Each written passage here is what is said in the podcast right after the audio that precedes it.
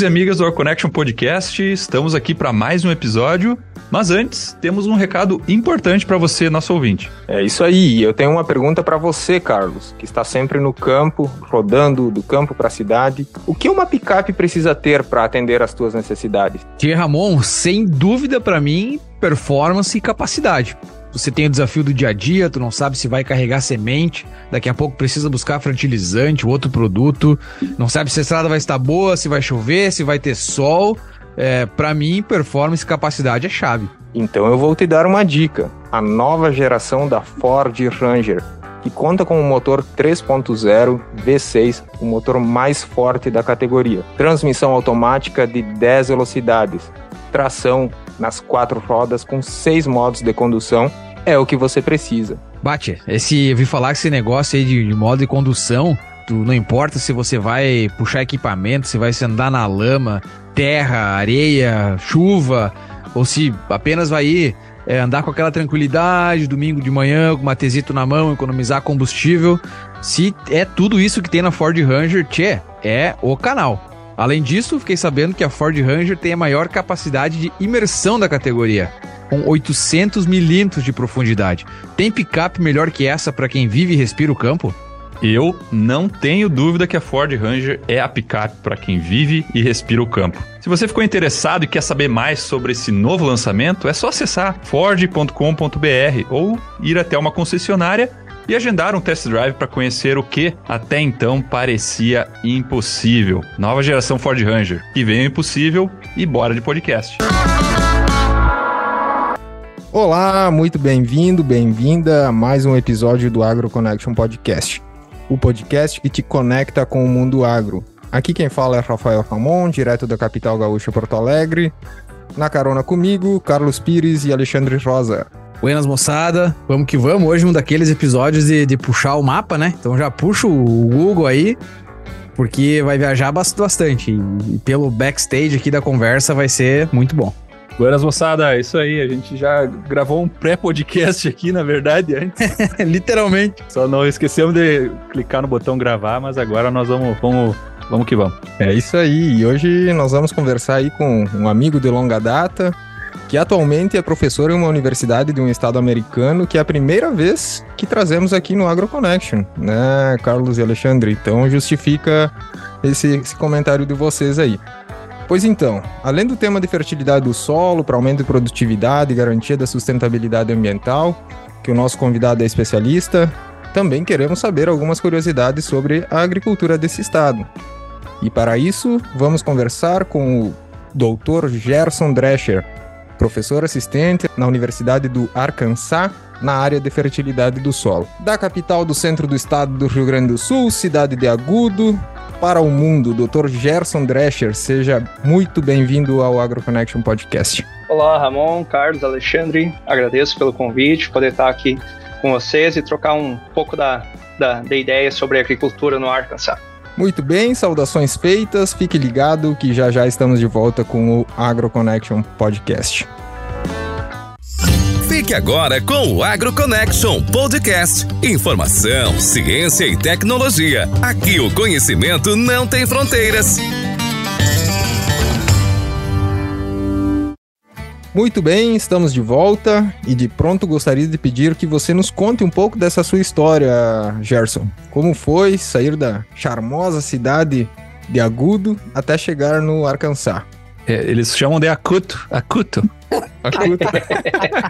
é, vamos, falar o nome certo da cidade, né? Vai tomar pau dos alemão. Não, mas é que nem Alegrete, né? Não existe, é Alegrete, não é Alegrete. bueno, vamos lá. Esse é o momento, senta que lá vem a história. Exato, né? Obrigado pela charmosa agudo, né?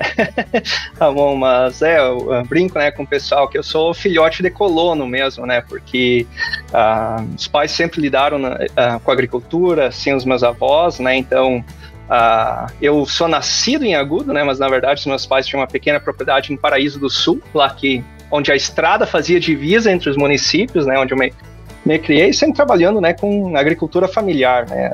Propriedade pequena, diversificada, trabalhava um pouco com tabaco, principal cultura, aí produzia um pouco de milho, subsistência, batata, aquele jeitão de propriedade pequena, né, da quarta quarta colônia, né, diversificava um pouco, às vezes ainda com, com floresta, né, para é, plantio de eucalipto, para a indústria madeireira, ou mesmo para uh, madeira, né, para pra, as estufas né, de, uh, de secagem né, do tabaco. Né, e mais adiante ainda, né, quando mais perto de se aposentar, né, meu pai ainda teve a ideia de migrar para viticultura. Né, então ainda produzia um pouco de uva de mesa, um vinho colonial. Né, região de quarta colônia tem que ter vinho colonial. Né, então, uh, diversificava um pouquinho de tudo, né? Então, sempre laços com a agricultura, né? Então, a agricultura estava meio no sangue, né?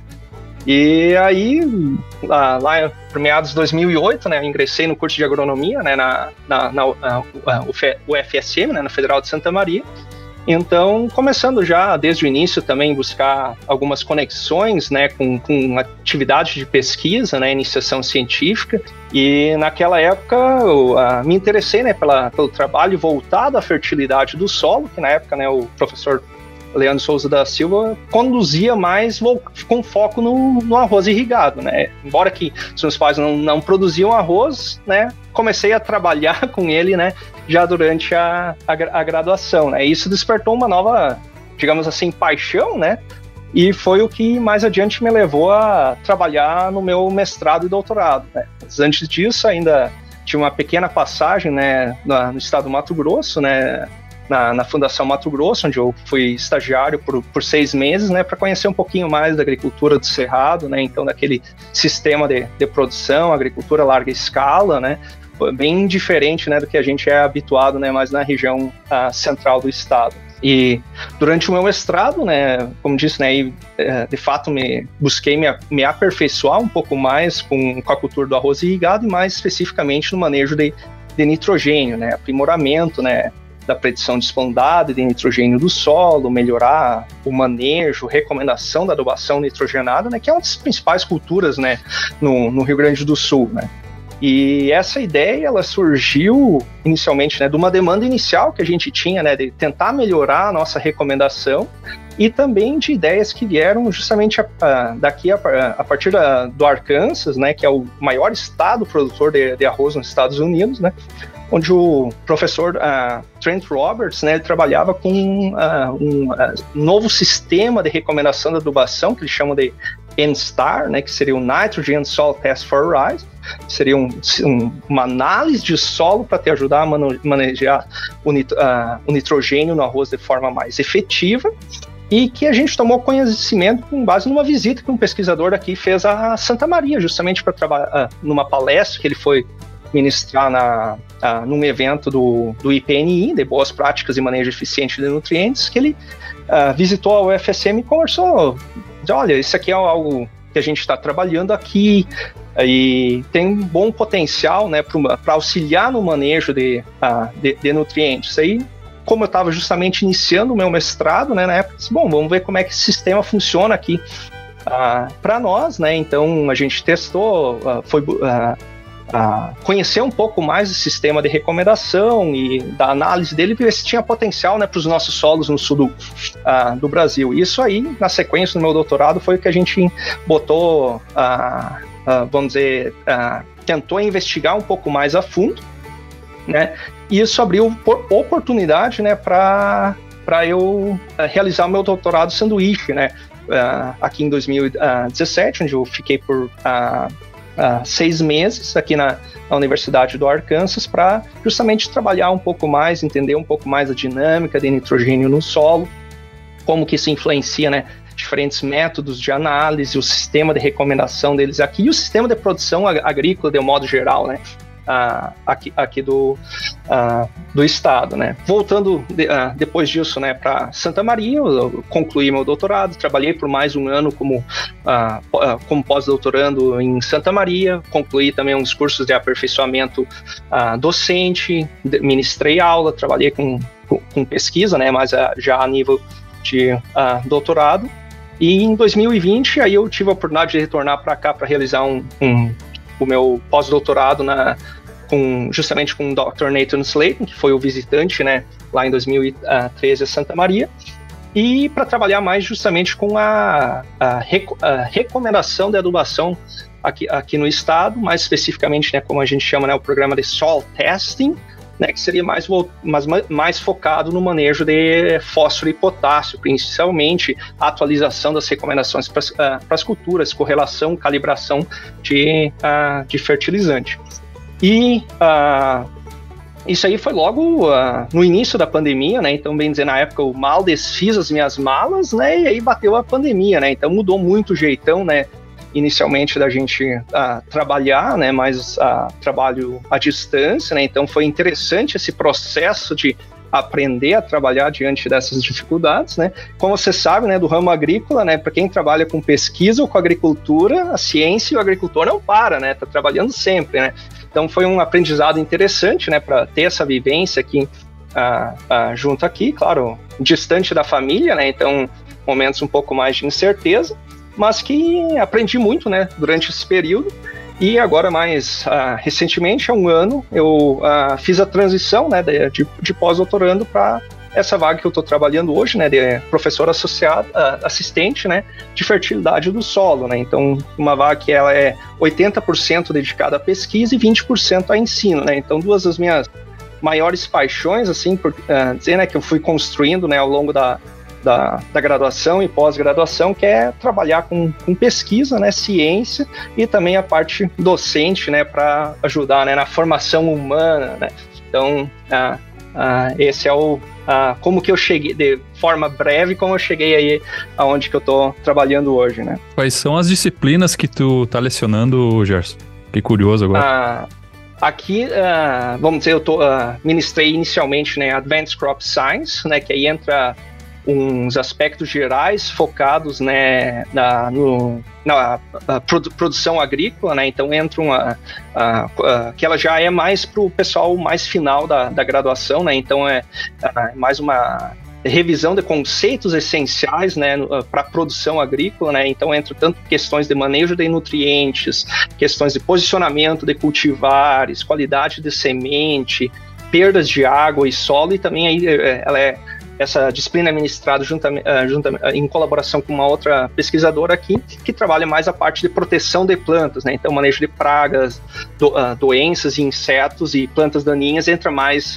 no aspecto dela. Então, é uma disciplina focando aspectos gerais agronômicos, digamos assim, e o que aí entra muito mais a minha área, que aí é Advanced Soil Fertility and Plant Nutrition, né? Que aí seria o, a fertilidade do solo avançada e nutrição de plantas, né? Que aí é é, essa voltada apenas para uh, o pessoal da, da pós-graduação, né? E que, qual o nível dessas disciplinas, Gerson? Acho que é até legal falar sobre isso, né? Porque, pelo menos o Alexandre pode me ajudar, o conhecimento que eu tenho, elas variam de 100 a 900, né? Ou de 100 a 1000. Quanto mais próximo de 1000, mais avançado é.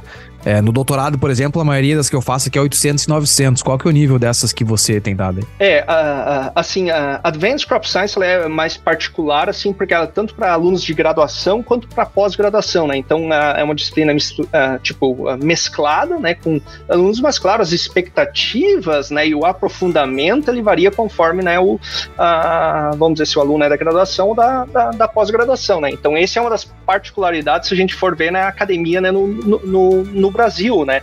Que é, é, um pouco diferente, que aí ou você tem aula de graduação ou de pós-graduação, né? Então esse é um aspecto um pouco em que a dinâmica é um pouco uh, diferente. Já a disciplina de uh, de fertilidade do solo avançada e nutrição de plantas. Essa, na verdade, eu vou ministrar a primeira vez no, uh, no, próximo semestre, mas aí já se espera que os alunos tenham também uma boa bagagem, né, como diz, um, mais, mais, avançados, né, tenham os conhecimentos básicos né, de química do solo, de, uh, de fertilidade do solo, para você aprofundar mais em aspectos né, de diagnose nutricional e, como, como eu digo, né, olhar para dentro da planta, né? Como que é a função dos nutrientes, a dinâmica mais, mais propriamente dita, né? Isso é legal, eu tô, eu tô na verdade fazendo, assim, não tô fazendo porque eu tô indo assistir as aulas, né? Eu tô perto de me formar, mas falei com o professor para assistir as aulas do Nathan Nelson. O Alexandre, sem dúvida, fez essa matéria. Eu fiz, eu fiz a aula dele. Bem é, boa, Nutrient é, Cycling, né? É, ciclagem de nutrientes e, e nutrição de plantas. É boa, muito boa. Muito boa mesmo. Bem boa essa disciplina, uma das melhores. É, então, uh, esse nome com certeza é reconhecido aqui né, nos Estados Unidos, né, o Dr. Nathan Nelson. Então entra mais esse, esse jeitão, né, da, a, a, da disciplina. Né? Ah, eu fiquei curioso que tu falou que tem uma das disciplinas que tem colaboração de outros professores. Por um acaso, a Camila Nicole vai colaborar nessa disciplina? É, ia perguntar isso. Ela é uma nova faculty de fitopatologia da Universidade of Arkansas. Eu só não lembro se ela é main campus. Ah, eu conheci a, a, a, Camila umas semanas atrás, justamente num dia de campo que a gente teve numa das estações experimentais, mas a vaga dela é a 100% extensão né? Então não entra a parte uh, docente, mas certamente seria uma pessoa com propriedade, né, para participar, né, se uh, fosse o caso. Uh, antigamente, na verdade, essa disciplina era dividida em quatro módulos e cada do, tinha um docente especialista em cada área para ministrar. E mais recentemente aí que eu assumir mais essa responsabilidade de qualidade do solo e da água, de manejo de nutrientes e o aspecto mais gerais, né, que eu tinha falado de qualidade de semente, fotossíntese, manejo da água, né? Então esses aspectos mais, uh, mais gerais. Isso é muito, é muito.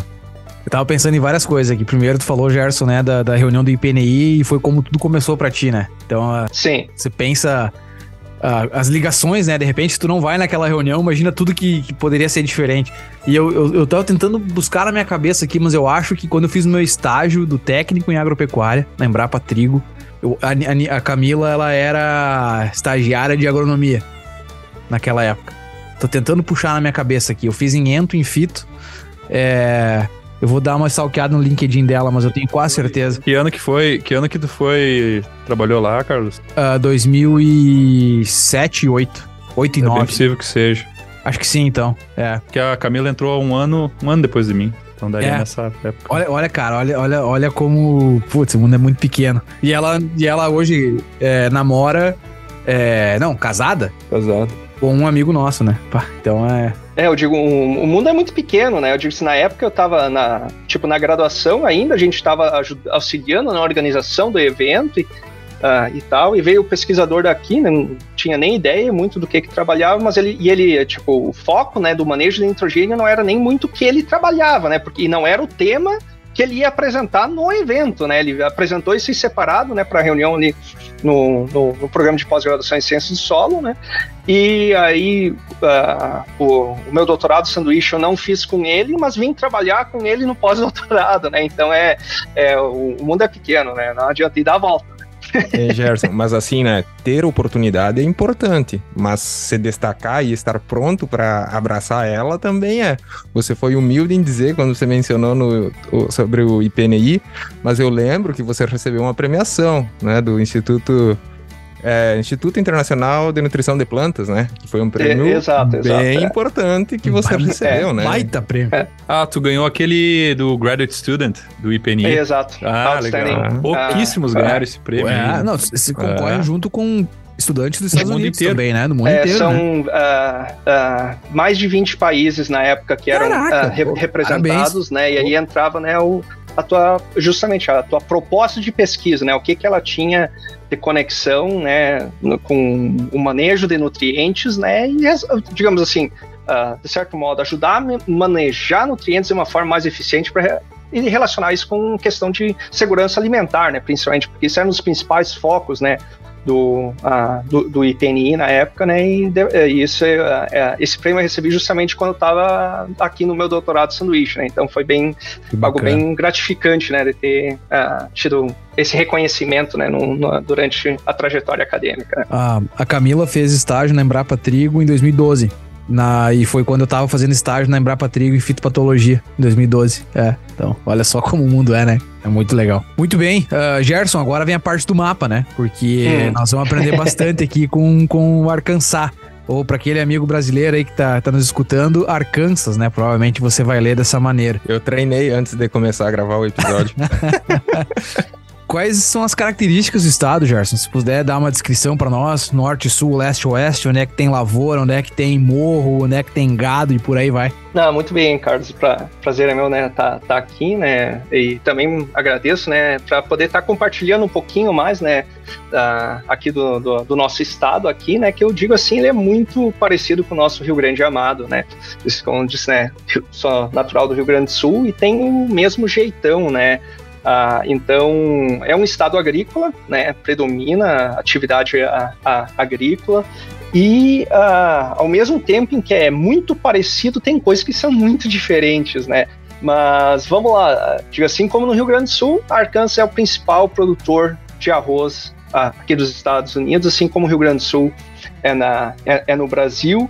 Entram aspectos assim de principal sistema de rotação, né? Vai ser soja e arroz, né? Isso acontecendo mesmo tudo numa mesma planície, né? Então o relevo na região produtora é bem, uh, bem, uh, bem plano mas também é um estado muito diverso, né? A gente também, além, eu falei, né, soja e arroz principais culturas, mas você também tem produção de milho, produção de algodão, aí onde entra algodão tem rotação com amendoim, né? Coisa que uh, a gente plantava em casa, às vezes uns pezinhos de amendoim, mas não via lavoura comercial, né? De produção de, uh, de amendoim, né? Então muda o, o, o, o cenário. Aí onde a gente tem as áreas, principalmente aqui né, em Fayetteville, onde eu moro, né, que é a região mais uh, noroeste do estado, é um, uh, uma região de uh, relevo um pouco mais ondulado, né? E aí é, as áreas não são utilizadas muito para agricultura, mas sim para pastagem, né? Produção de feno, pecuária de corte, né? Então aqui esses, uh, uh, os condados aqui do noroeste do, do Arkansas são muito uh, a, a pecuária é muito muito importante, juntamente com produção de aves, né? Então produção de frango também é muito forte nessa nessa região e isso às vezes também tem o seu propósito, né? Digamos assim, estratégico, né? Porque aqui uh, é uma das regiões que fica próximas, né, a Bentonville, onde é a sede do Walmart, né, para quem conhece exato. a super rede de mercados. Então isso atrai indústria, assim como a Tyson Foods, por exemplo, que é a principal, as principais indústrias mundiais de, da, na cadeia de produção de frango, né, de, de aves, né. Então isso também tem esse jeitão de desenvolvimento industrial a, a, na, a, aqui na região que é bem, bem interessante. Então alguns nichos de mercado, principalmente né, setor, digamos assim, de a, 감사합니다.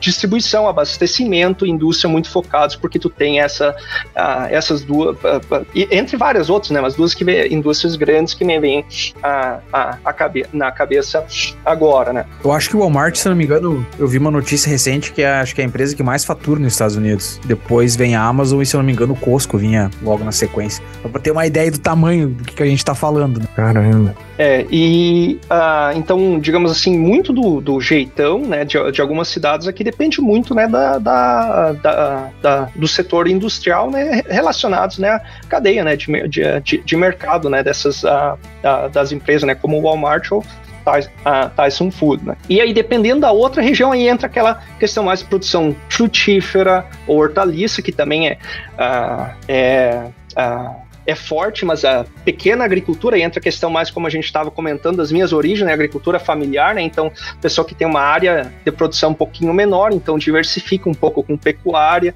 tem alguns aí que, produtores que aí entram questão produção de mirtilo, de amora, até a questão de amora, uh, algo interessante que a universidade tem um programa de melhoramento genético de amora muito forte, e uh, aí entra a curiosidade, vocês sabiam que o sabor do algodão doce, ele é derivado de uma mora que foi desenvolvida aqui na universidade. Sabe? É, o sabor é, é, é, é, único no mundo todo, né? Então, Faz tempo que eu não como algodão doce, mas agora me deu vontade de provar. De é coisa de, de, de, criança, né? Mas é, o, é. o, sabor derivado, né, de uma, de uma mora desenvolvida aqui na universidade, né? Que isso aí eu tava aprendi esses é, dias atrás, quando a gente visitou a estação experimental, e o melhorista estava justamente falando, né, às vezes das dificuldades que você tem com essas culturas que não são tão, tão tradicionais, né, nesse sentido, mas que abrem nichos aí.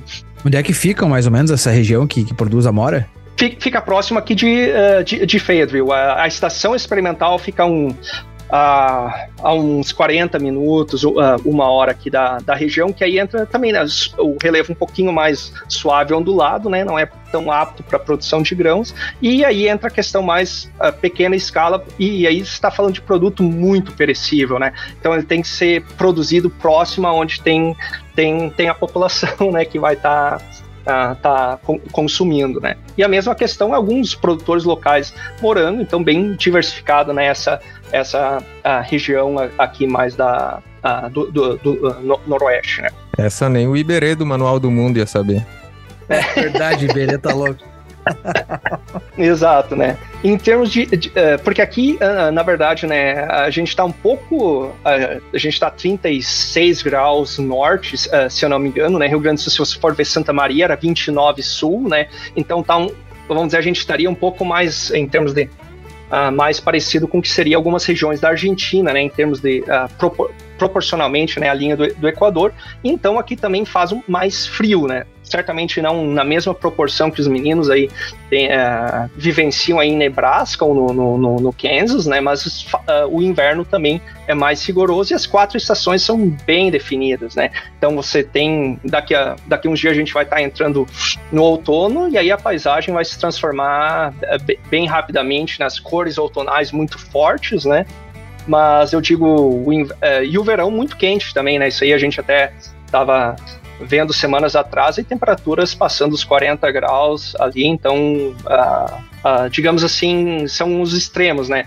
Uh, é muito parecido com o Rio Grande do Sul, mas o inverno mais, mais rigoroso que os dois últimos invernos aí a gente vivenciou temperaturas de menos 20, menos 29, que Nossa. a gente não é habituado, né, no, no Rio Grande do Sul, né? Tanto é que até a universidade fechou, né?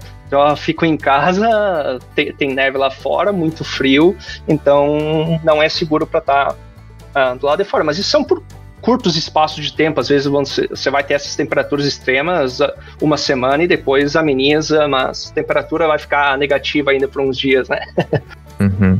E, uh, digamos, outra particularidade, né, que a gente tem aqui, né, digamos assim, dos nossos solos, né, sistema, se você pensa a agricultura no Brasil, né, produção de soja, principalmente, você vai pensar o que? Os solos ali do Planalto, Rio Grande do Sul, ou região mais cerrado, né, solos profundos, uh, bem drenados, né, alta saturação por alumínio, né, precisa manejar calagem, fósforo para ter um, uma boa aptidão de produção. Aqui a gente está falando de solos muito siltosos, né? E também mineralogia 1 para 1, né? ter predomínio né, uh, de uh, caulinita, né? Mas muito mal drenados e baixo teor de matéria orgânica. Né? Então, a matéria orgânica aí na faixa de 1, 2%. Silt, quando eu falo siltosos, é 80% uhum. de silt, né?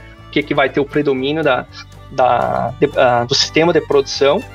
E dependendo do, da região, né, se é mais a região ali uh, do delta do rio Mississippi, solos com pH bastante elevado também, mas isso muito atrelado ao sistema uh, uh, de irrigação, né? Quando uh, uh, uma das peculiaridades, né, do sistema de produção aqui é que a maior parte da agricultura ela é irrigada, irrigada por sulco ou por alagamento, né? Se você considerar a produção do arroz irrigado e com predomínio de água subterrânea do manancial né, que fica na, na planície do uh, rio Mississippi, aí é água rica em carbonato de cálcio e magnésio, cada irrigação é como se fosse fazer uma calagem aí ao longo dos anos você chega a solos com pH 8, acima de 8, né? Coisa que é meio extremo se for falar em agricultura tropical, né?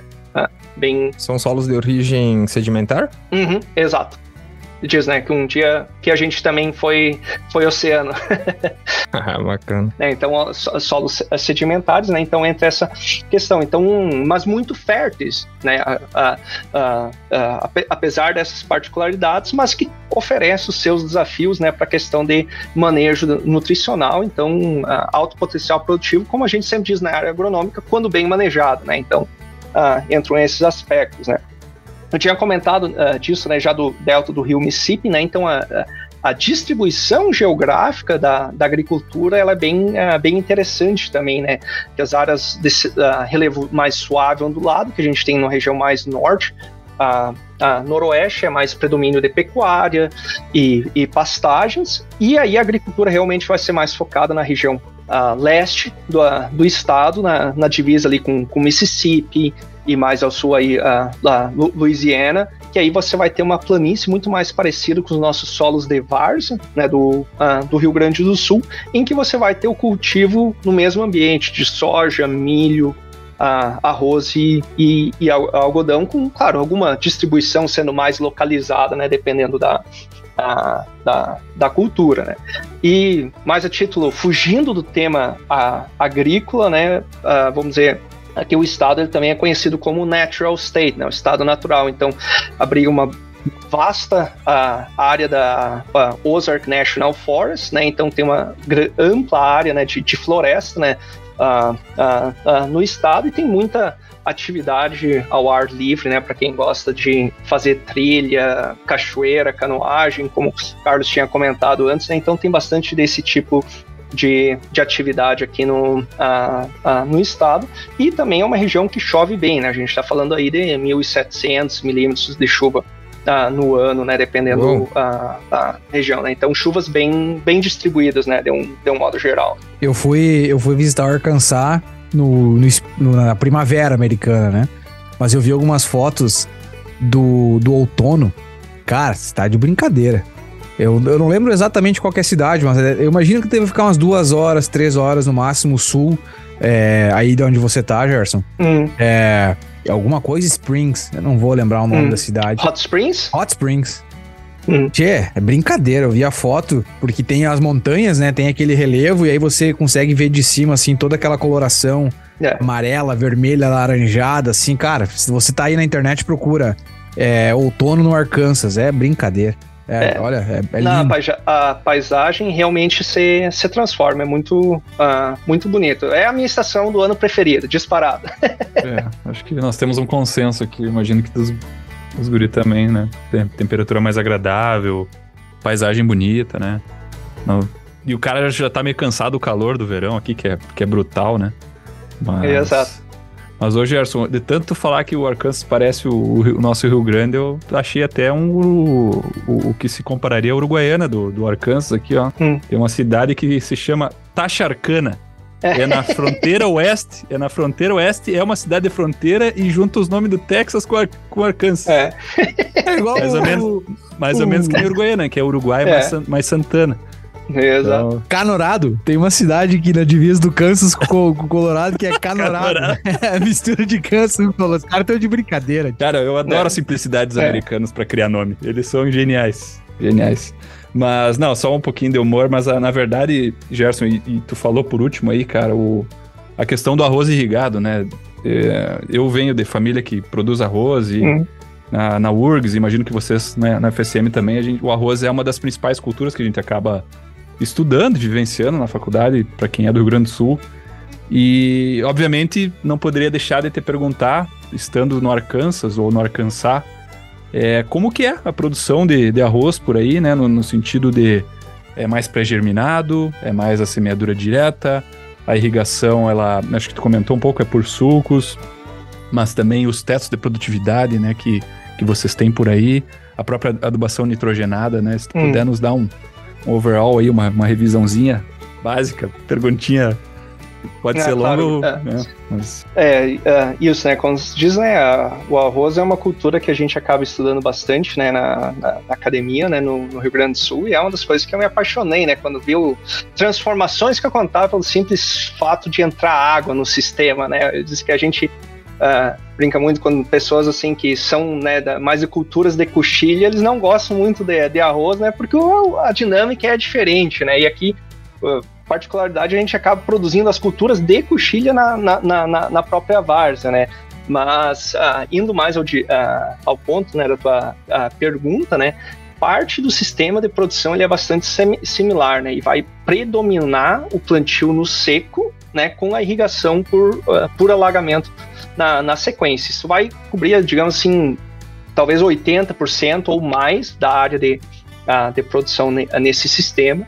Se produz muito pouco, mas muito pouco mesmo de pré-germinado. Alguns produtores vão, uh, vão ter essa, uh, esse sistema de produção, mas isso vai ser o que seria o predomínio do arroz na Califórnia, né? Aí você está falando de produção de arroz por sistema pré-germinado, né? Mas aqui no nosso sistema é, é, o predomínio seria plantio, solo seco e alagamento na sequência, né?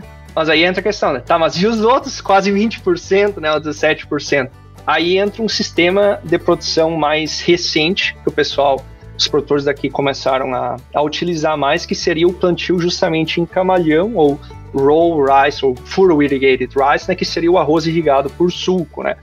E a ideia principal né, desse sistema entrou na ideia de diminuir custo de produção né, principalmente relacionado a revolvimento do solo, né, para você não, quando você é, tem um sistema de rotação, quando entra soja, por exemplo, você vai ter o camalhão para para a questão né, de própria drenagem do solo, né? Que eu estou falando de solos mal drenados, né? É, solos uma região muito plana e a própria irrigação durante o, a, o ciclo de desenvolvimento da cultura, né? Porque, assim como no, no, Rio Grande do Sul, né? Se você for ver, nós temos uma boa quantia de chuva, mas ela não é tão bem distribuída.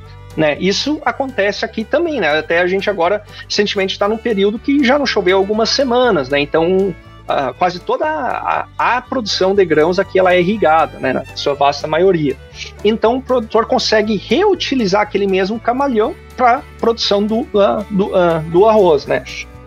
aí diminui o custo de, de produção, né, com gasto de combustível, por exemplo. Logicamente, o teto produtivo desse arroz em camalhão ele vai ser um pouco menor, né? E você vai ter um, um sistema diferente, né? Que você vai ter parte da lavoura que vai estar tá alagada, solo uh, encharcado, e parte vai estar tá seco. Aí entra os desafios manejo de nitrogênio, né? Isso, pensar, né? Manejo de nitrogênio em, em áreas que tu tem Uh, solo seco, solo saturado e alagado é um desafio, né? Porque você potencializa as perdas, né? Por uh, denitrificação, uh, no, no, caso, né? E uh, então isso é um dos desafios que primeiro o pessoal também teve que aprender o aspecto técnico. Bom, se eu entro com sistema de produção de arroz sob, sob camalhão, a minha dose de nitrogênio possivelmente vai ter que ser mais elevada, porque eu tenho maiores, uh, uh, maiores perdas né? Mas acaba sendo, uh, se você for pensar em janela de produtividade, também melhor que o produtor consegue entrar antes, né, na, na, na, nessa área, né? Ela vai naturalmente estar um pouco mais uh, bem drenada, não tem o custo com, de revolvimento do, uh, do solo, mas acaba sendo atrativo, né, por, por essas vantagens. Algo que o pessoal tem trabalhado mais agora também é aprimorar manejo, no caso de da, da recomendação, né, principalmente adubação nitrogenada, manejo de irrigação nesses a sistema e também a questão né, mais ambiental, né, monitoramento de emissões de gases de efeito estufa, porque aí a dinâmica também vai ser diferente em relação a uma lavoura irrigada por alagamento, né? Você vai diminuir bastante as perdas, ah, não, uh, vamos dizer, não perdas, né? A emissão de metano, por exemplo, porque a lavoura não vai estar alagada, né? Mas você vai potencializar a emissão de óxido nitroso, né? Mas alguns estudos, né, que alguns pesquisadores estão dizendo agora mais recentemente, mostraram que, vamos dizer, o, o impacto das emissões gasosas, elas se equivalem ou são até menores nesse sistema de produção, porque você diminui muito o potencial da emissão de, de metano, né? Então, eles são algumas particularidades. E você é muito mais eficiente do ponto de vista de, de irrigação, né? Você acaba usando menos água, né? Então, mais um dos benefícios nesse sistema. Então, acredito que hoje vai ser em torno de uns 15, 17% da área acaba sendo produzida uh, nesse sistema. E, e Gerson, qual que é a fonte de nitrogênio? utilizada nesses sistemas? Principalmente uh, ureia. É, vai ser a principal forma de, nutri, uh, de nitrogênio que a gente utiliza aqui é, uh, é ureia. E aí, uh, principalmente também né, para o arroz irrigado por por alagamento, né? Como algumas áreas, né, tem esse pH mais elevado, se utiliza muito a ureia tratada, né, com inibidor de, de urease, né, para você minimizar perdas de volatilização, especialmente nas áreas em que o produtor talvez não vai conseguir alagar o solo logo na, na, na, na sequência, né? Se utiliza muito pouco a, a amônia líquida ou a né, ou uran, né, que é comum em alguns outros esta uh, estados aqui, né, uh, Estados Unidos. E parte disso também entra o, ela não funciona tão bem quando você tem um sistema de produção em camalhão, né, ou culturas rotacionando culturas como arroz, em que você não tenha o espaçamento entre linhas para fazer a injeção né, uh, do, uh, do nutriente né, no, no, no solo, incorporar ele, e também não é tão frio quanto os outros estados em que a gente brinca, né? Os nossos micro-organismos aqui, eles não dormem, né? tipo, eles uh, fazem frio, mas não a ponto deles hibernar, né? Então você uh, ia potencializar a perda de, uh, do nutriente bastante, né? Se você fosse adotar esse tipo de, de fonte ou de, de, de, estratégia, né? Que normalmente o pessoal aí, as formas líquidas acabam sendo aplicadas antes, né? Do ciclo de desenvolvimento, né? A verdade é que muitos estados mais ao norte, eles acham os é. micro-organismos dormem, né? Exato. Gerson, e qual é o histórico desse sistema de manejo em que, em que eles fazem arroz e soja nas mesmas, nas mesmas áreas? Porque aqui no, no Rio Grande do Sul é, é, um tanto quanto recente, né? Essa entrada uhum. mais forte da soja, né? Bom, devido o preço da soja, que aumentou uhum. muito, uhum. mas também por conta recentemente as estiagens, com redução de disponibilidade uhum. da água, daí permitiu produzir melhor soja nesses ambientes. Como é que é aí? Olha, uh, vamos dizer, a questão né, do arroz em camalhão, esse é relativamente recente, né? Vamos dizer assim, uh, 10 anos para cá, mas muito mais difundido agora, digamos, nos últimos 5 an cinco anos que aumentou mais a área de, de produção. É algo que vem crescendo basicamente a cada a, a, cada safra. Agora, o aspecto geral né, de uh, ter a rotação de soja com, com arroz é, eu acho que é mais histórico, eu não vou saber te dizer exatamente desde quando que começou, uhum. mas é a, a, principal rotação agrícola uh, que tem, né? Mas a gente tem a dificuldade, né, uh, em termos de fazer mais de um ciclo uh, de cultivo né, no mesmo ano. Né? Algumas, alguns produtores vão fazer o, a, rota, a, rotação, né, como a gente faria no Rio Grande do Sul, né, de trigo e soja. Né? Mas isso é muito pouco da área. Normalmente quem vai produzir soja vai ser aquela cultura naquele ano e aí talvez no próximo ano vai entrar com, com arroz ou um milho né, na, na sequência, dependendo do que quem é, é o, o, sistema, né? Mas ah, voltando um pouco, né, para o aspecto né, do, ah, do, arroz, né, algumas outras particularidades, né, que, que entram mais uh, gerais, né, da, da, da, cultura, que vai predominar também, né, o arroz tipo longo, fino, né, como a, como a gente tem, né, no, no sul do, da, do Brasil, e, uh, mas entra muito mais também questão de arroz de uh, grão médio curto ou arroz aromático, né? Que aí entra mais a preferência do, do mercado uh, uh, americano, né? E alguns aspectos, né? Às vezes, uh, vamos dizer, a gente diz, né, que o nosso, para quem conviveu aqui um pouco, né, uh, nos Estados Unidos sabe que, em termos de qualidade de grão, a gente nem compara o arroz aqui com o que a gente tem no Rio Grande do Sul, né? Se você, um, uh, porque predomina, às vezes, muitas variedades né, do longo fino, que é as cultivares híbridas, né? Alto teto pro, uh, produtivo, mas aí a qualidade de grão não entra como prioridade, né, no caso da indústria, às vezes porque é mais voltado à exportação, atender mercado externo ou também voltado para a indústria cervejeira, né? Porque você tem algumas empresas aí da, mais do ramo cervejeiro, em que usam o arroz né, no processo né, de, de produção, e aí você não está preocupado por qualidade de, de panela, por exemplo, como a gente teria, por exemplo, um IRGA 417, 409, um próprio Cuitá, né, no sul do Brasil, que é você não, preci não precisa se judiar muito para ter um arroz soltinho, né? Que ele já, já tem entrega isso né, na sua característica, né? Aqui é bem difícil conseguir isso. Exato. Eu ia te falar, aqui, olha, para fazer um arroz soltinho, se tu for comprar o arroz o mais barato do mercado, vamos colocar assim, tem, tem que ser galo, tia. A gente, uma coisa que minha avó fazia muito no Brasil era o arroz parbolizado. Uhum. E a gente adotou aqui, a gente acha no mercado e a gente adotou aqui para poder comer um arroz mais soltinho, mais al dente, assim. Porque o arroz barato do mercado é impossível. Eu acabo pegando o basmati ou o jasmine. É, a gente fez isso por muitos anos, exatamente. E agora mudou pro parbolizado. É bem mais caro, né? Mas também para errar ele é difícil. É que nem ribai, né? É que nem ribai. É que aí entra já justamente o, o, o arroz que o americano gosta um pouco mais, né? Os a, a, a, a, aromáticos, né? O, o, tipo jasmine, que aí, que aí, vamos dizer, o arroz de, de cozimento mais, né? Então entra uh, esse aspecto, mas é bem como o Carlos disse, né? Se você pegar o arroz longo fino, de um modo geral, ali, uh, e ele não for o, o parbolizado, ele vai ter o, uh, um rendimento de panela, não vou dizer um rendimento, né? Uma qualidade de cocção inferior pro, pro tipo de arroz que a gente é habituado, né? No, no o, sul. O arroz grande valor aqui, ele é muito difícil de fazer ele solto. Ah, ah o do, traduzir do... ele, traduzir, fazer, traduzir ah, aqui. É, o do Walmart, né? Vamos colocar é. assim, o arroz é. do Walmart, né? Que é, é grande valor. é... Tia, a gente, eu lembro que a gente, a gente tentou, lavava uma vez, lavava duas vezes, fez de diferentes maneiras para ver o que que saía. Pô, não tem como, é uma paçoca possível. É pior, quanto mais mexe, pior, pior fica.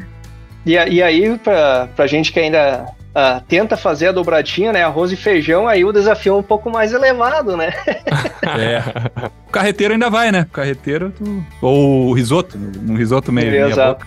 né? Mas aí entra mais esses aspectos, né, particulares, né, do tipo, né, voltado, mas logicamente, né, eu digo, aqui a gente, eu tenho um pouco mais de Uh, até recentemente a gente teve o nosso dia de campo né, da cultura do, do, uh, do arroz e que uh, o melhoramento genético ele é muito forte aqui na, na universidade, né, lançar cultivares novas, e até tem um, uma cultivar aromática recentemente que eles lançaram, que é o Aroma 22, que é aqui do, do Arkansas, talvez não sei se chega na, nas prateleiras de vocês ali no Kansas ou no, na, em Nebraska, mas que entra mais com essas outras características e são características que o pessoal está procurando mais agora esses aspectos também, não visando não só produtividade, mas também a, a, a, qualidade, né? Então, que o pessoal do melhoramento genético também está começando a, a, olhar um pouco mais de perto. Aí, outra parte, né, que o, o, Carlos tinha perguntado, né, mais da questão da ureia, né, então é o que vai ser a principal fonte de nutriente, né, utilizado para o manejo do, uh, uh, nitrogênio, né? A principal fonte de nitrogênio, né? Uh, dizer assim. E com isso entra muita aviação agrícola, né? Então, a aviação agrícola aqui é muito, muito ampla a sua utilização justamente para poder entrar com as aplicações de nitrogênio que você vai ter aí durante o ciclo da cultura, né? No caso, fazer antes do alagamento, né? No caso do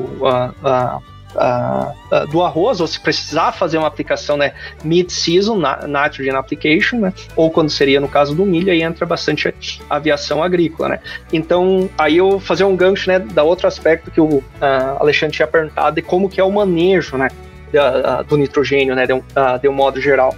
Similar ao que a gente tem né, na, na né, no Rio Grande do Sul, maior, dose recomendada né, antes do alagamento do solo, né, uh, e dependendo aí eh, entre os, o ajuste fino, né? Com base, às vezes, do tipo de cultivar que você vai ter, você talvez vai ter um, uma recomendação já durante, mais na, na, metade do ciclo, né? Antes do, do estágio reproduti uh, do re reprodutivo. Uh, ali ou nos estágios iniciais de, de, de reprodução, Uh, mas isso não é para todas as cultivares, né? Ou quando o pessoal diz, não, mesmo se você for dividir a tua dose de nitrogênio, a grande parte tem que ser aplicada no início, mas aí você entra com, uh, vamos dizer, a tecnologia para in-season management, né, que seria de manejo do nutriente durante o ciclo, para você fazer a diagnose se você realmente está precisando de, de, uma segunda dose de, aplica, uh, de cobertura ou se aquela inicial que você fez uh, é, é, suficiente. Né? E aí entram algumas tecnologias né, que o pessoal tem trabalhado de, mais de sensoriamento, né, que entra como trabalhar com índices NDVI, né, como o Green Seeker, ou mais recentemente a gente estava trabalhando com outro, com uma outra empresa para calibrar um outro tipo de, de, equipamento, mas a ideia é muito parecida, né, você medir a intensidade, né, de, de verde, né, da, da, da, da, folha para e ter uma comparação isso com uma faixa rica né, na, tua, na tua lavoura para verificar se você realmente quando digo faixa rica, né, uma região em que você, de referência, que você aplicou uma dose de nitrogênio mais elevada para ver se você realmente teria essa expectativa de um acréscimo em produtividade com uma aplicação durante o ciclo de, uh, de cultivo, né? E também, né, como uh, temos a, a possibilidade de fazer o ajuste da recomendação de adubação nitrogenada com base no num índice de despondado de nitrogênio no solo, né, que é o, na, uh, que é o N-STAR, que eu comentei inicialmente, né, que foi calibrado aqui para o arroz, que é um método de análise que vai analisar o nitrogênio na forma mineral, como amônio, e também uh, uh, detectar parte do nitrogênio mais lábil, aquilo que os micro-organismos do solo vão ter que mineralizar e vai ser disponibilizado durante o ciclo da, da cultura para fazer essa recomendação com base na análise de solo, que no Rio Grande do Sul, por exemplo, a gente usa matéria orgânica, né, como, como índice, mas isso aqui seria um ajuste mais fino, né, porque você detecta formas prontamente disponíveis e o que o pessoal normalmente percebe é que você não vai aumentar o seu potencial produtivo ao utilizar esse índice, mas talvez você vai poder minimizar a tua dose de recomendação, porque você está contando com aquilo ali que tem no solo, como para algumas uh, culturas em outros estados se utiliza análise de nitrato, né? Sim, Mas aqui, sim. tecnicamente, uhum. o nitrato no solo ele é muito, muito baixo, né? Então, e quando você alaga o solo, ele vai, vai, vai ser perdido, né, do sistema, né? Então entra mais a questão de amônia e outras formas orgânicas mais uh, prontamente disponíveis, né? Mas uh, em termos de patamar produtivo, diria assim, uh, bom potencial produtivo, acho que a média do estado aqui, se for falar em, em quilogramas por, uh, por, por, hectare, acho que deve estar 8.600 uh, por aí, talvez um, varia um pouco mais. Esse ano, naturalmente, vai ser menos, porque a área, talvez a gente está com 1,4 uh, milhões de acres uh, né, né, cultivados, então você aumenta a área, naturalmente vai diminuir a produtividade, né? Porque não, normalmente essas duas, duas coisas não, não andam lado a lado, né? Mas normalmente há alto potencial produtivo. Você pensar aí algumas lavouras do, de, de híbrido, né? É, pensando em mais de 12 toneladas, né? E digamos aqueles produtores bons, né? Quando você vê a alto potencial produtivo e a gente está colhendo aqui justamente as primeiras lavouras e acho que vai ser um ano de boa, boa produtividade. Teve pouco problema climático né, no, no, durante o ciclo de desenvolvimento da cultura. Você falou, Gerson, do, do, do Enrich, né? Me veio na cabeça uhum. que a gente deveria chamar o, talvez o, o João, que é, é pós-doc do Brian Arnold lá na Oklahoma, uhum. que uhum. foi estudante do Bill Brown, que criou o Green Seeker. Ele acabou uhum. de pegar uma posição em Montana, se eu não me engano, de fertilidade uhum. solo. E ele, talvez, a Alexandre e Rafael aí é um cara bom pra gente falar sobre manejo de faixa rica, né? Pode ser interessante. É. É que, que isso ali são estratégias né, que a gente uh, acaba utilizando, né, mas que foram calibradas já para diferentes uh, cultivares. A gente trabalha, né, todo ano, né, uma continuação da pesquisa para fazer o ajuste fino, né. Ah, por, por exemplo, uma cultivar que vai estar tá lançada para os produtores no ano que vem, que é a Ozark, né, lançada aqui pela universidade. A gente já tem experimento de dose e resposta de nitrogênio, testando o Green Seeker para verificar fazer esse ajuste e entrando também outros aspectos né, de manejo durante o ciclo, né, como ter o nitrogênio no tecido. Então a gente está sempre tentando acompanhar para ter essa recomendação ajustada para o material genético né, que os produtores vão estar tá Uh, vão estar tá trabalhando. E assim, vamos falar o que é importante, né? A gente precisa desenvolver pesquisa para o tio do arroz poder fazer mais dinheiro, né? É, exato. O tio do arroz fazendo mais dinheiro é bom pro meu time do coração. Então tem uma conexão aí, né? Mas é. o tio do arroz produz qualidade. é, não. Mas... qualidade. Não vai ser via híbrido que o tio do arroz vai, vai fornecer. Mas vamos trabalhar. Mete, viu, Gerson? Mete ficha aí. Nós temos que fazer sobrar mais no bolso do tio do arroz, senão vai complicar Exato. pro meu Grêmio. Precisamos de mais gente boa aí, né? É. Capricha aí. É legal, interessante. Você falou da área do, de, de cultivo do Arkansas tá, tá próximo da área de produção do Rio Grande do Sul, eu acho, né? 1,4 milhões de acres. Isso vai dar uns 600 mil hectares, alguma é, coisa assim? É, exato, eu acho que tá, tá chegando mais próximo. Houve anos ali que era metade, né? Mas agora ah, pelo que a é, gente sim, vê... é que no Rio Grande do Sul diminuiu também, né? Por é, isso... diminuiu uma boa parte, né? Porque houve uma, é. um bom tempo ali no Rio Grande do Sul, a gente estava em 1,1, um 1,2 milhões é. de hectares, né? E isso, isso diminuiu para 900 uh, uh, mil, mil hectares, algo assim, né? Uh, nas últimas... Uh, dados que eu, uh, que eu tenho, uh, uh, tenho visto até um pouco inferior disso. E isso entra também é, que chegou a 700. Né? É, o pessoal entrando mais com o cultivo da soja, né? Então uh, entram vários aspectos nesse sentido, mas se tornando sim bem mais próximo, né, do que a gente tem, né, de produção, né, no, no Rio Grande do Sul agora nessa, nessa nossa uh, última safra. Então, bacana, Gerson. É, você já falou aí que vocês estão trabalhando nesse ajuste fino, né, na, na recomendação hum. de fertilizantes, nas estratégias, né, de manejo de nutrientes, que é a tua a tua função ali, garantir produtividade, mas também sustentabilidade ambiental. Então, acredito que com, né, com, essas, com essas alternativas que vocês têm aí para monitorar e recomendar realmente o que é necessário, acho que vocês devem chegar próximo né, desse ideal né, da produtividade e sustentabilidade ambiental. Mas queria te perguntar quais se existem aí um, um gap, uma lacuna do conhecimento que vocês estão trabalhando mais intensificamente e, e também qual é a, as pesquisas que você tem desenvolvido atualmente aí? É, isso é um, é um ponto é, interessante, né, na Amon, porque eu digo que aqui a, a, a, nossa pesquisa ela acaba sendo, vamos dizer, um pouco mais aplicada do que a gente vê às vezes em outras instituições, né, de, de pesquisa no, uh, no Brasil, porque uh, uh, pelo sistema da estruturação né, da, da universidade, ou mesmo as agências de fomento que a gente tem, que às vezes entram até associações de produtores, né, ela é, acaba sendo mais aplicada ao produtor, né, tentar ajudar a resolver os problemas que, que, que, muitas vezes eles nos apresentam, né? Isso sempre vai ter, especialmente uh, no caso a minha a, a minha vaga aqui né, na, na, universidade, no meu trabalho, não envolve o componente extensão.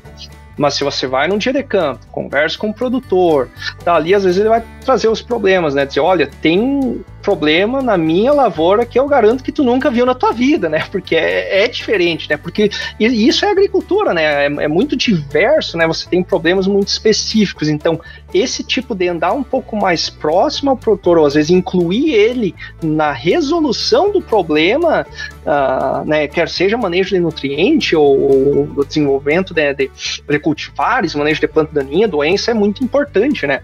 Uh, nesse aspecto, né?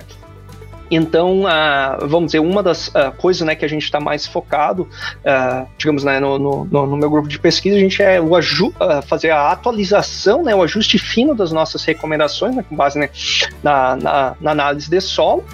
E isso entra em alguns aspectos, está, por exemplo, no caso, a cultura do algodão né, ou do milho, em que a, é, recomendação da adubação foi desenvolvida muitos anos atrás, né, talvez lá meados dos anos 80, e uh, a gente encurtou o ciclo da cultura e basicamente duplicou o potencial produtivo de lá para cá, né?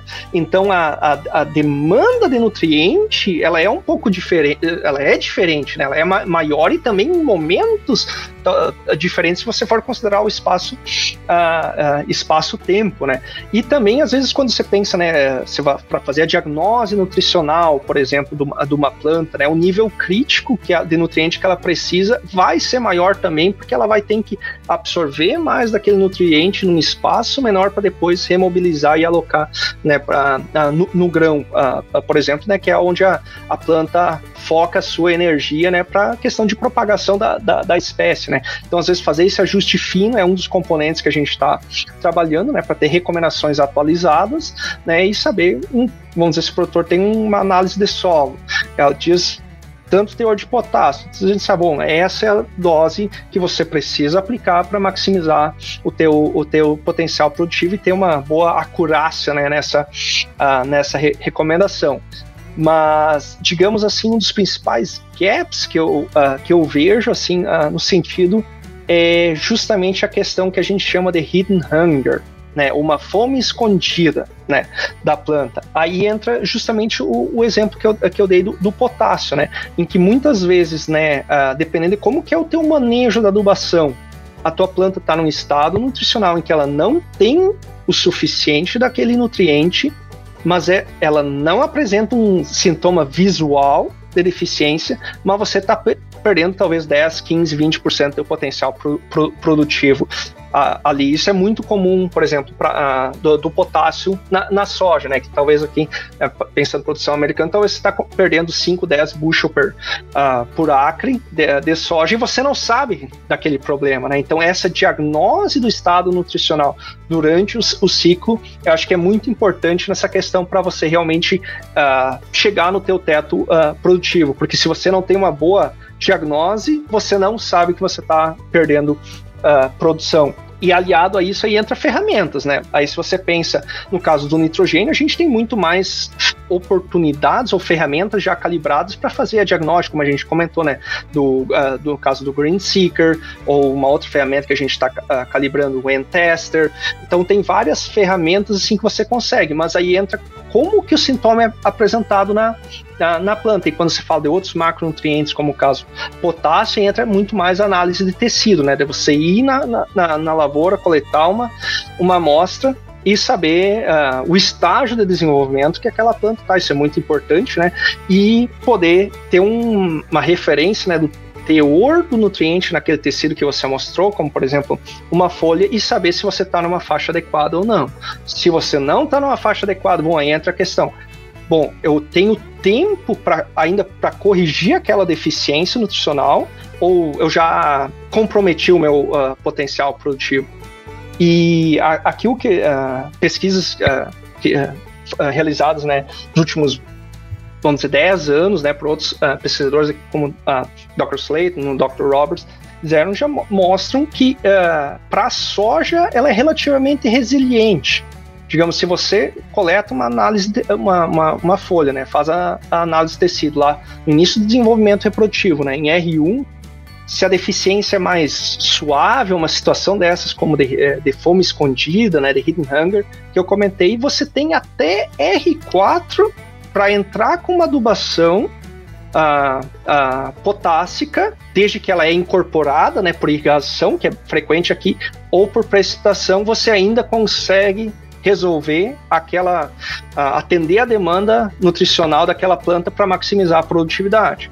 Agora, se é uma deficiência muito severa, a janela de oportunidade é muito mais curta. Você vai, vai ter talvez 15, 20 dias para fazer essa, essa, uh, essa correção, né? Então isso mostra, vamos dizer que você, uh, pra, desde que você tenha tempo hábil, né, para entrar com a aplicação durante o ciclo da cultura e incorporar isso por, uh, com, com uma irrigação, você consegue absorver e resolver o problema nutricional quando a planta realmente vai estar tá exportando ou remobilizando aquele nutriente, né, por exemplo, da folha pro, pro, pro grão, né, quando você entrar né, na fase R5, né, de enchimento. Então mostra que você tem uma boa janela de oportunidade, né. Então boa parte do que a gente está trabalhando hoje, né, justamente para verificar essa, esses níveis críticos de nutriente né, no, na, no tecido também para outras culturas, como no caso do milho, que é um dos projetos que a gente está trabalhando agora. Primeiro, ter os níveis de referência, e eles mudam muito rapidamente né, durante o ciclo da, da cultura, né, porque a planta está remobilizando Uh, e eles alocando né, nos, uh, uh, nos,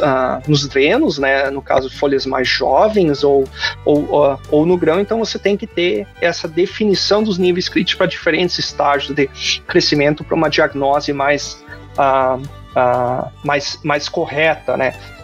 Nesse sentido. Então, acho que ali tem uma boa oportunidade para a gente manejar isso mais eficientemente também para outros nutrientes além por exemplo, do nitrogênio que a gente já citou. Claro, se você pensar em outro macronutriente, fósforo, bom, aí a dinâmica já é bem diferente, né? Quando que a planta precisa dele, com a, a baixa mobilidade dele no solo, né? Mas no caso do potássio, a gente também tem visto essa, essa Uh, essa oportunidade de manejar ele né, durante o, o, ciclo de crescimento mais parecido com o nitrogênio, né, nesse caso. Que normalmente, se você for. Eu ia te perguntar isso. Não, Perdão. Eu, ia te perguntar isso, Gerson. Qual é, você falou né, da fome escondida, quais são os principais nutrientes que, que, que tem a deficiência, mas que você não vê o sintoma, além de nitrogênio e potássio que você comentaste? Ah, acho, acho, que é muito mais comum. Uh, uh, uh, esses são dois exemplos mais clássicos, né, que a, que, a, gente tem. Aí, no caso, que, que vamos dizer, são nutrientes requeridos em, em grande uh, quantidade, né? Então, ao mesmo tempo em que nesses dois nutrientes, né? Aí entra o, o, o processo contrário, né? A planta, ela sempre vai estar tá enxergando o nitrogênio e o potássio como se ela estivesse morrendo de fome. Se ele está disponível no solo, ela vai absorver. Então você entra também muitas vezes a questão de consumo de luxo, né, que a gente chama, né, que a planta está uhum. absorvendo aquele nutriente que está disponível, mas não vai ter a incremento em produtividade, né? Então, é, essa diagnose nutricional também te ajuda muito para esse ajuste fino, né? Para ver a, o quão adequado é o, o, o manejo do, uh, de nitrogênio ou de potássio para tua expectativa de produtividade. Né? Não adianta você aplicar muito né, que você a planta vai absorver. Se pensar em soja, por exemplo, ela vai exportar mais no grão, então você está removendo mais no uh, potássio no grão sem aumento em, uh, em produtividade. E às vezes mais suscetível a perdas do nutriente, né, uh, no sistema, especialmente pensando aqui nos nossos solos com baixa, baixa CTC. Né? Sim, interessante isso. Eu, não, eu, eu particularmente não conhecia o termo hidden hunger, que é a fome é. escondida. Isso é novo para mim, é bem interessante. Qual é o nível de potássio e fósforo aí dos solos em geral, assim? Pra, só para ter uma ideia, comparar com o nosso aqui. Eu imagino, assim, ambos mais na faixa de. Uh, numa categoria de nível médio, né? E aí eu acho que a gente estaria falando de. Deixa eu pensar aqui um pouco, acho que de, de de potássio aí na, na faixa de 90, 100 uh, miligramas por quilograma, né, extraído por, por, por né, e fósforo aí você estaria ali na faixa dos 30 miligramas por, por quilograma, né, ou parte por, por, por, milhão, né, desse nutriente, mas tem solos muito abaixo disso, né, você tem alguns, é, não, algumas áreas de produção é muito fácil, você está nos níveis muito baixos, aí você está falando de, de 60 a 55 miligramas por quilograma de potássio, né? Só bem, bem mais, uh, mais baixo. Claro que esse valor de referência, às vezes, eles variam um pouco de estado para estado, né? Mas eu diria, na, na grande maioria, níveis médios ou baixos, em que a adubação potássica ela é necessária né, para maximizar a, a produtividade. Né?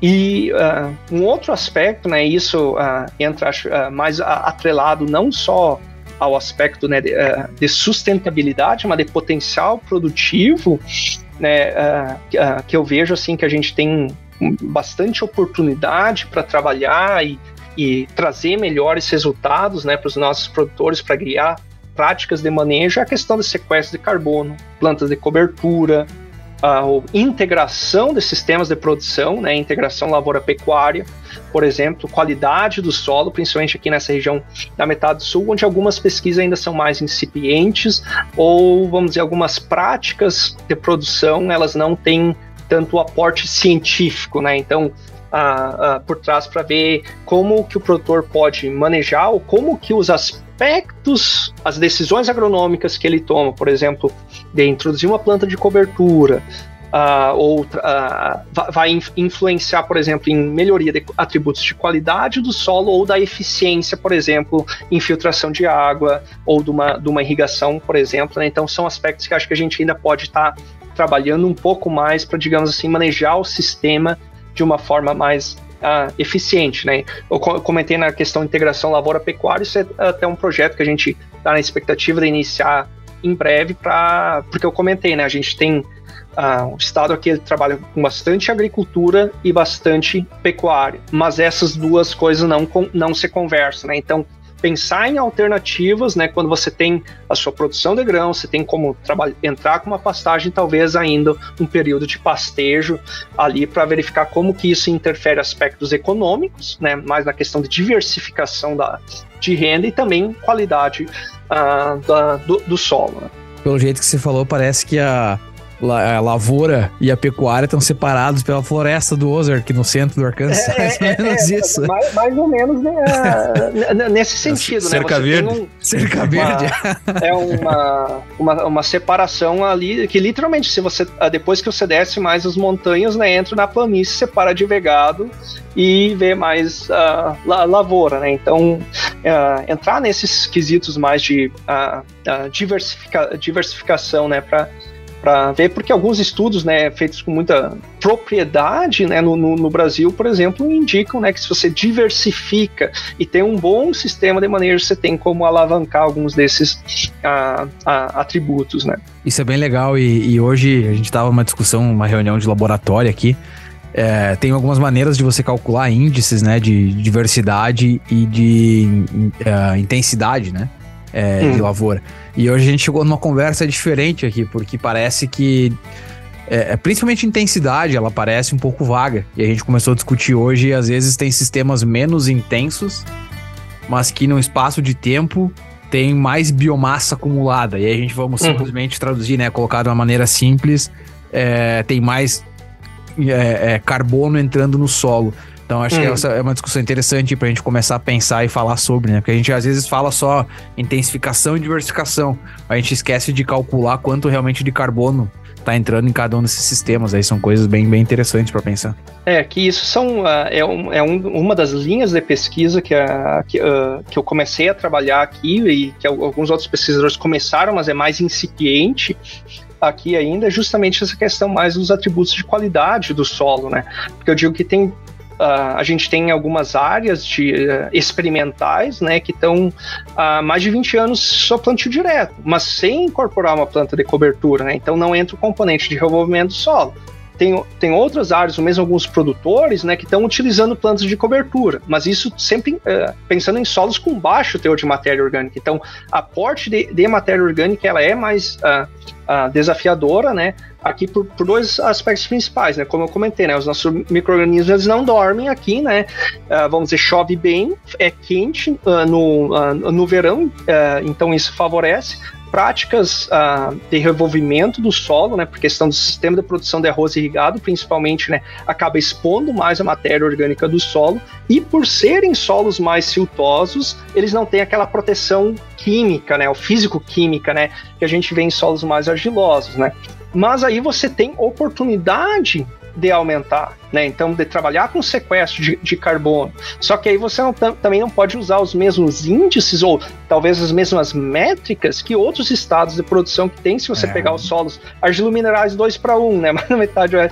Pô, o cara tá falando de 6% da matéria orgânica ali, né? Então não tem como fazer esse tipo de comparativo, né? Então a gente tem que focar um pouco mais o que que funciona para o nosso sistema de produção, solos mais drenados que já tem mais uh, menos matéria orgânica, né, mas que tem uma, uma oportunidade de, de aumentar com melhores uh, manejos. Né? Essa, essa conversa podia ir longe, né, Carlos? É, poxa, tá Carlos louco. que é. gosta desse, desse tópico. Agora só começando, né, na área que o Carlos trabalha mais, né? É. Ah, o Alexandre também, eu e o Alexandre a gente troca durante a semana longos áudios, né, de de, de, ideias e alternativas e coisas para ser testadas em relação ao plano de cobertura. A gente vai às vezes dá umas de professor Pardal, né? Tem que ah, testar não, pra ver é se é funciona. É que eles, né? O pessoal não, não domina muito esse tópico, né? É. é então. e, e, não tem é, receita que, que vai servir o que vocês trabalham ali no Kansas, estuda no Kansas, não tá. Talvez não sirva pro Gerson, que tá lá em solos siltosos. Ah, né? Provavelmente não. Uma, né? uma dinâmica totalmente diferente, então. É, embora que a, a, condição né, do, do inverno né, e o, a incorporação de uma planta de cobertura ela é tão desafiadora quanto, né? Porque você tem uma janela Sim. de oportunidade muito curto. muito curta, né? Que quando chegar uhum. o inverno, aquela planta, ela, como ia dizer o meu pai, ela vai dar um ré para trás, né? Ela puxa o freio de mão e vai esperar esquentar para daí pensar em desenvolver de novo, né?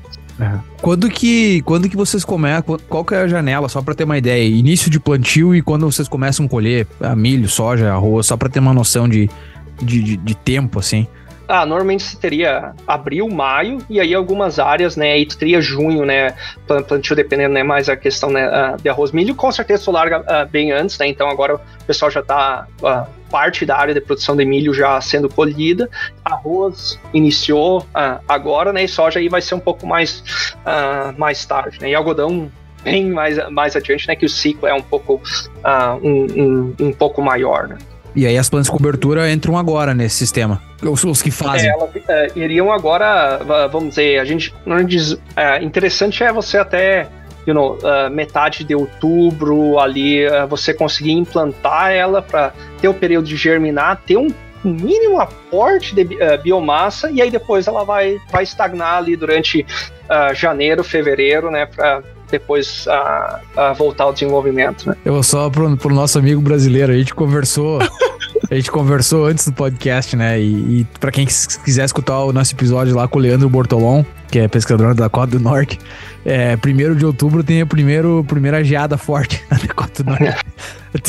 e tá louco, é muito diferente, né? E a gente tá falando aí de é, dois estados entre a diferença, né? Uma, sei lá, entre Rio Grande do Sul e Mato Grosso, mais ou menos assim, seria uma distância.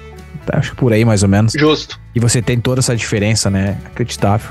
Como, como varia. Eu achei que Carlos, quando começou a dar risada, eu achei que você tinha pegado, não sei, talvez eu entendi mal, mas o Gerson tá bem americanizado, né? Ele tá, largou um, um, you know. Não. o, o, problema é que a gente não percebe, né? Porque é, a gente não percebe. Natural, né? Tá que nem o, a gente tem as nossas palavras, né? Que são, são só nossas, né? Que estacion, uhum. estacionar é, é park. E a gente fala parquear, né? Compartilhar é share. E a gente fala charear. Então a gente vai indo, né? Eu tô tão acostumado com as palavras que nem. nem, nem é. Peço perdão por essa aí, Ramon. É que às vezes algumas. Mas, uh, mas não tem de, problema uh, nenhum. Eu desapercebidas. Achei, achei engraçado, bacana de. Nós, nós estamos criando uma nova identidade, é o, é o Galboy. Galboy. É. é isso. Assim, é. Usa bota de, de cowboy, mas tá tomando chimarrão. Beleza. E a, e a paixão, Gerson, agora já É, a gente falou de, de bastante coisa. Eu devia ter perguntado antes a paixão pela universidade aí, como é que funciona. Eu, vou ter, eu tenho uma experiência, né? Quando eu fui visitar Hum. é, o, o Buffalo River, né? Que é o primeiro National River, se eu não me engano, né? do- dos Estados Unidos. Hum. O- a gente foi fazer uma canoagem, a gente levaram a gente com um ônibus até o ponto de início. E o cara devia ter, sei lá, uns 70 anos, vou chutar. E ele com uma tatuagem gigantesca do, do javali vermelho no braço, assim, né? É, e aí a gente começou a falar de, futebol americano e, e basquete e tal. Ele começou a contar toda a história, o quanto a Universidade do Arkansas já foi já foi forte, né, nos esportes. Você percebe essa paixão, assim, como a gente já conversou com outras pessoas aí? Ah, ah, o pessoal é muito, né, da questão, principalmente, né, dos esportes, né, de de tá atrelado, né, quando tem os jogos ali de, de, de futebol americano, a cidade é, um- é um caos, né, porque eu digo, você tem que imaginar, né, vamos dizer, a, a cidade, ela não é tão grande quando a gente pensar, por exemplo, em algumas outras cidades universitárias, né, como, por exemplo, ah, Santa Maria, né? Você está falando de 300 e tantos mi- mil habitantes. Nós estamos falando aqui agora, acho que está em 90 e poucos mil habitantes, né? Fayetteville, né? E é uma cidade relativamente, ah, vamos dizer, grande É proporção de algumas outras americanas, né? Porque eu brinco às vezes com o pessoal, você passa de uma cidade que diz que tem 200 habitantes, né? É, É. Às vezes, né? Ah, Nebraska tem uma de um, né? É a menor cidade. É. É. né, então entram esses aspectos, né? E a não, ah, ah, ah, isso desenvolveu muito a, po- a população até nos últimos anos, né? Mas o estádio de futebol acho que tinha capacidade para 70 mil pessoas, né? Tá Então, né? Toda a cidade tá lá dentro. né, então, tipo, enfiar a cidade, o pessoal da cidade toda, né, dentro do, da- do, do estádio, bem, bem dizer, né? E é mais ou menos desse, de- desse jeitão, né? Quando é época de jogos, né? Isso entra também muita questão do envolvimento, né? Com outros esportes como basquete, beisebol, ah, também, né? Que o, o pessoal é muito, ah, muito vidrado, né? Digamos assim, né? Aqui em Manhattan, é, o estádio tem 50 mil lugares, tem 50 mil pessoas. E o ano passado, se eu não me engano, a média foi 103% de lotação.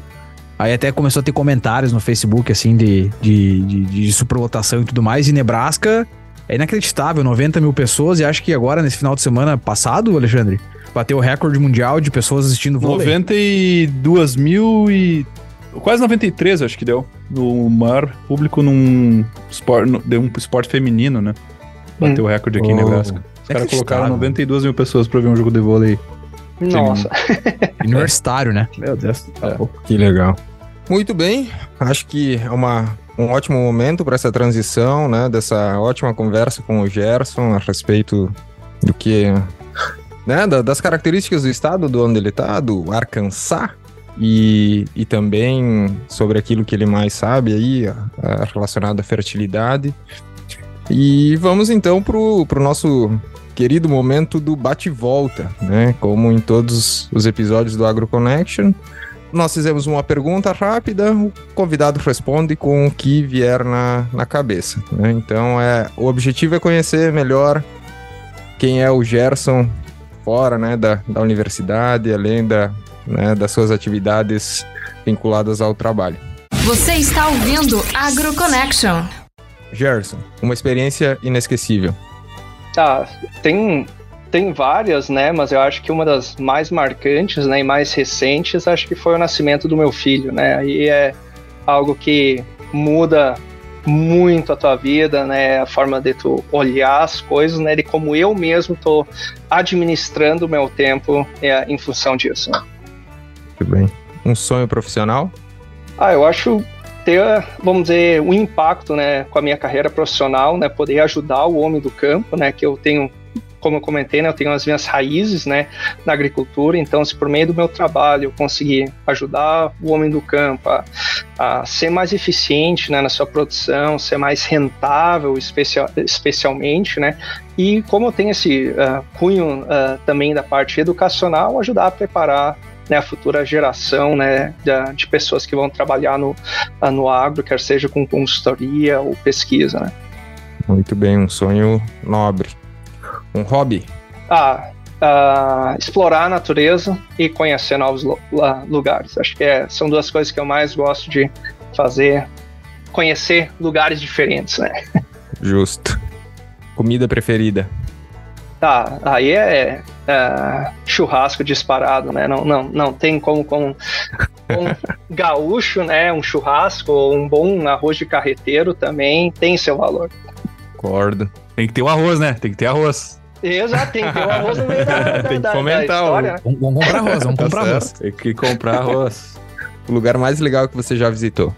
Ah, Machu Picchu. Acho que lugar fantástico, né? Na, se conhecer, ainda mais para quem tem um cunho agronômico, né? Associado, né? Impressionante em termos né, de beleza natural, né? E o que que na época aquelas civilizações foram capazes de fazer para para produzir alimento, né? Que é o nosso trabalho. Mas tu não foi num congresso lá. Foi, foi. Certo. Tchê, tu, tu, não, Isso foi atividade pós-congresso. tu não foi com, com o Gubiani? Ah, sim, Pai, eu tenho uma foto que tu aparece, então. Porque eu fui com o professor Vanderlei e nós tava mais pra cima, e daí a gente viu lá embaixo uma galera com camiseta do Grêmio. E eu tava. eu, eu ia dizer, se tu viu uma meia dúzia de vivente com a camisa do Grêmio, é, era a gente. Claro. Eu tenho uma foto que tu aparece, cara. O pessoal até parava pra tirar foto de nós achando que era jogador. Eu tirei, eu tirei a foto porque eu conheci o Somavila na época, né? Porque ele Uhum. tava em Frederico, depois foi a Santa Maria, e eu, eu mostrei essa foto pro Gubiani e vou ver se eu acho ela pra te mandar também. Olha É. só que loucura. Olha só, eu vou até pular para a última pergunta em homenagem ao Alexandre. Time de futebol, Gerson. Ah, tricolor gaúcho, né? Não tem co- como ser diferente. Tá tudo certo. Tem um pra cada rebaixamento aqui, ó. Três gremistas e colorado. Pronto. ou, ou tem um pra cada Libertadores, pode ser também, né? Também, também. Exato. Sabe que não é bem por aí. Tá tudo bem. Tá. Estilo de música preferida. Ah, bem eclético, mas se escolher um, de um modo geral, que eu escuto bastante, vai ser um rock anos 70, 80. Muito bem. E uma recomendação de um filme, ou um livro, ou uma série. Ah, acho que ah, ah, ir pela linha do filme, acho que um filme que eu acho interessante que é Forrest Gump, né? Para quem é um filme mais antigo, né? Mas que acho que tem uma história interessante, né? De como lidar com algumas ad- adversidades, né? E se- seguir tocando em frente. Acho que é- tem uma história bacana ali. Muito bom. Isso aí. É, agora os nossos ouvintes também conhecem um pouco mais o, o Gerson, né? Tanto tecnicamente quanto fora, né? No dia a dia dele. E Gerson, é, agradeço muito tua disponibilidade, né? Por ter aceitado o convite para vir aqui conversar com nós. Foi um prazer conversar contigo novamente. A gente passa um longo tempo aí sem, sem se conversar, então tanto que a gente praticamente gravou um podcast antes desse aqui que vocês estão ouvindo, só que não foi gravado, né? E, e foi uma conversa sensacional, com certeza, com muita aprendizagem aí. É um prazer enorme ter, ter, ter recebido aqui no, no Agro Connection.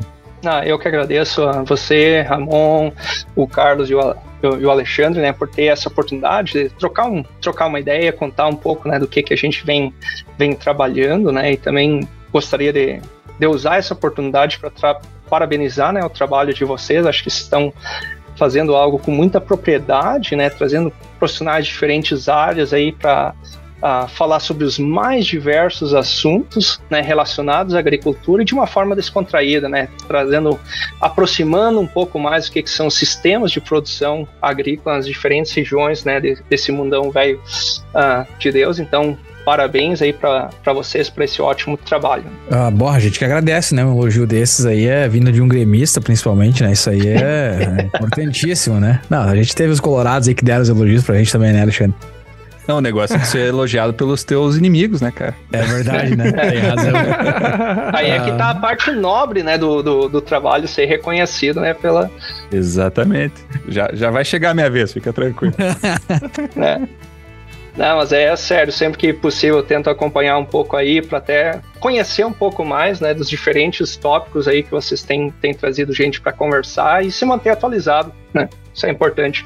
Você falou aí, Gerson, do rock dos anos 70, 80. É, Hum. A gente falou do professor Nathan Nelson, né? Na disciplina de Uhum. ciclagem de nutrientes. Na Uhum. primeira aula ele fez um quiz que qual Uhum. que era a relação da fertilidade com uma com ele tinha três opções, né? E uma delas era uma banda de rock, eu não fazia ideia. Uhum. Talvez o Alexandre vai lembrar da aula. É Jethro Tull. Não sei nem se é assim que Hum. pronuncia. Putz, mas eu não acho que eu nem conheço a banda. Eu também não conhecia, mas acho que, se eu não me engano, a, a banda, o nome da banda é homenagem a um pesquisador que, lá não sei que ano, é, começou a identificar os, os, os problemas de deficiência e o quanto que nutrientes limitavam produtividade, daí aplicava é, fezes de animais e, e cinza e tudo mais, né? E começou a ver aumento de produtividade e tal.